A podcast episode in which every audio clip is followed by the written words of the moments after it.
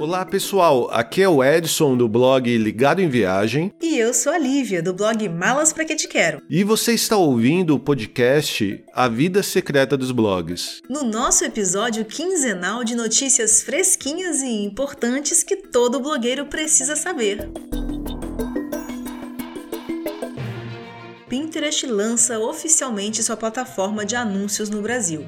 Microsoft propõe recurso para WordPress que solicitaria aos mecanismos de busca a indexação de novas URLs de forma automática. Usuários e grupos que espalham conteúdo nocivo estão na mira do Facebook. Mais uma empresa pretende concorrer com o Clubhouse. Pinterest lança oficialmente sua plataforma de anúncios no Brasil. O Pinterest Ads já existia na América do Norte e Europa e chegou ao mercado brasileiro nesta segunda-feira. O novo recurso está disponível para todos os perfis business.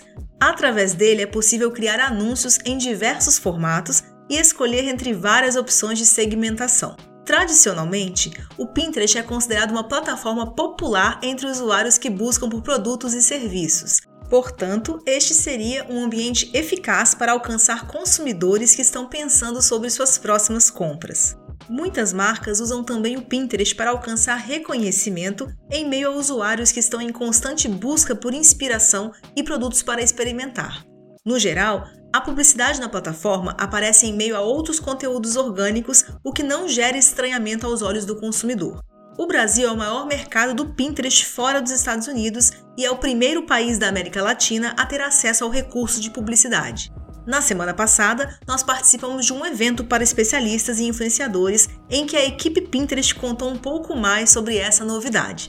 Vamos ouvir um pouco da fala da Bruna Toni, que é marketing lead do Pinterest América Latina. A expectativa era alta, acho que não só do nosso lado, mas do mercado também, especialmente pela experiência que a plataforma traz, né, que é muito diferente do que tudo a gente tem hoje disponível no mercado, e também pelo momento em que as pessoas estão usando o Pinterest. Isso faz muita diferença na hora de apresentar sua marca, um produto, um serviço. O mote por aqui é pare de interromper e comece a inspirar. Nós aproveitamos para perguntar também se a chegada dos anúncios representaria algum risco para os criadores de conteúdo que pretendem continuar investindo na plataforma como fonte de acessos orgânicos.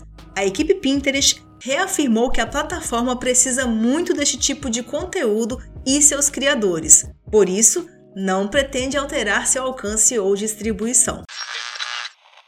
Microsoft propõe recurso para WordPress que solicitaria aos mecanismos de busca a indexação de novas URLs de forma automática.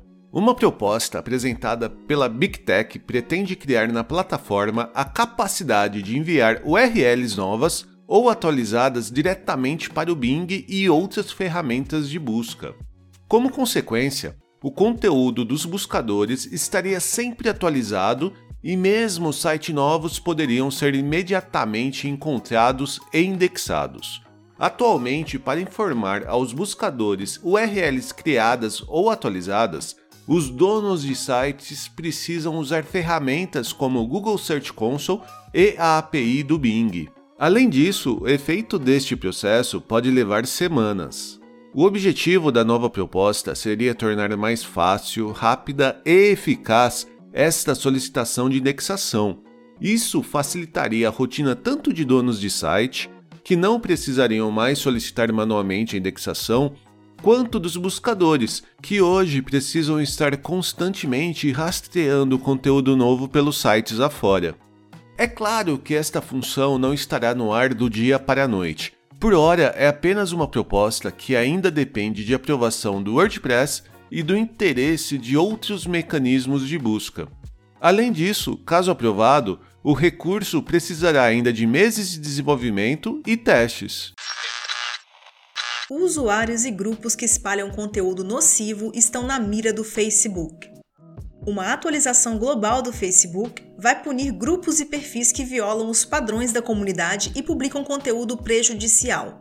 Com o objetivo de inibir a disseminação de desinformação e discurso de ódio, o Facebook vai diminuir a popularidade e o crescimento de grupos com este tipo de conteúdo, sejam eles públicos ou privados. Para isso, a rede social pretende impor uma série de restrições a grupos suspeitos. Segundo a companhia, seu algoritmo vai deixar de recomendá-los para usuários, além de limitar suas notificações de convite e diminuir o alcance de suas publicações. Os usuários que ainda assim ingressarem neste tipo de comunidade serão avisados sobre as violações de regras. Se as violações continuarem, as punições aumentarão gradativamente e podem culminar na remoção do grupo.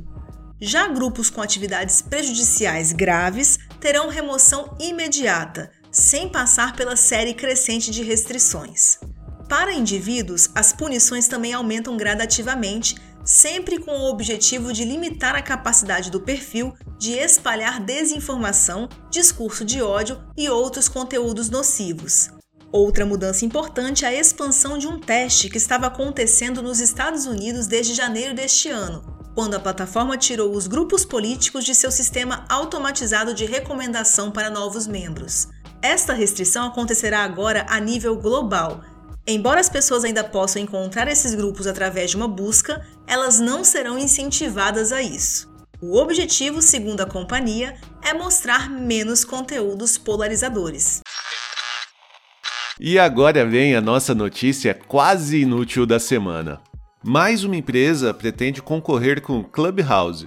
Desta vez foi o Spotify que comprou a BetLabs, criadora de um aplicativo focado em conversa por voz, chamado Locker Room.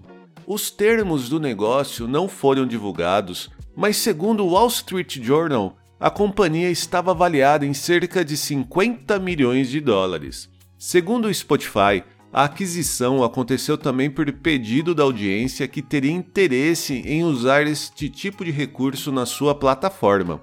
O objetivo do novo projeto é reformular o Locker Room para oferecer conteúdos de áudio ao vivo, abrangendo temas como esporte, música, cultura, entretenimento.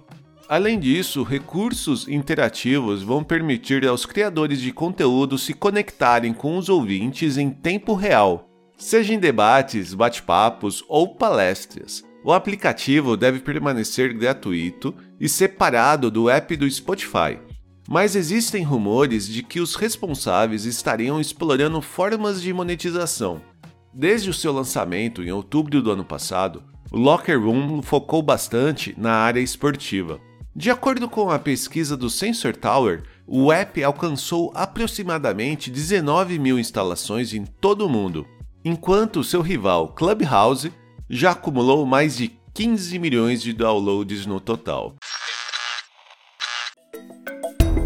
E este foi o nosso episódio quinzenal de notícias. Nós voltamos na semana que vem com mais um episódio completíssimo e cheio de informações sobre um assunto que com certeza é do seu interesse. E você pode participar dos nossos bate-papos com dúvidas e sugestões de temas. Basta mandar uma mensagem para a gente através do Twitter, Instagram, Facebook ou diretamente no nosso e-mail pergunte@vidasecretadosblogs.com.br. Não deixe também de nos seguir nas mídias sociais, onde rola conteúdo exclusivo e você fica sabendo quando tem episódio novo no ar. E compartilhe este episódio com outras pessoas que provavelmente não estão sabendo das últimas novidades do podcast A Vida Secreta dos Blogs e possam se interessar por notícias de nossa área. A gente volta na semana que vem. Um abraço e até a próxima! Free your mind.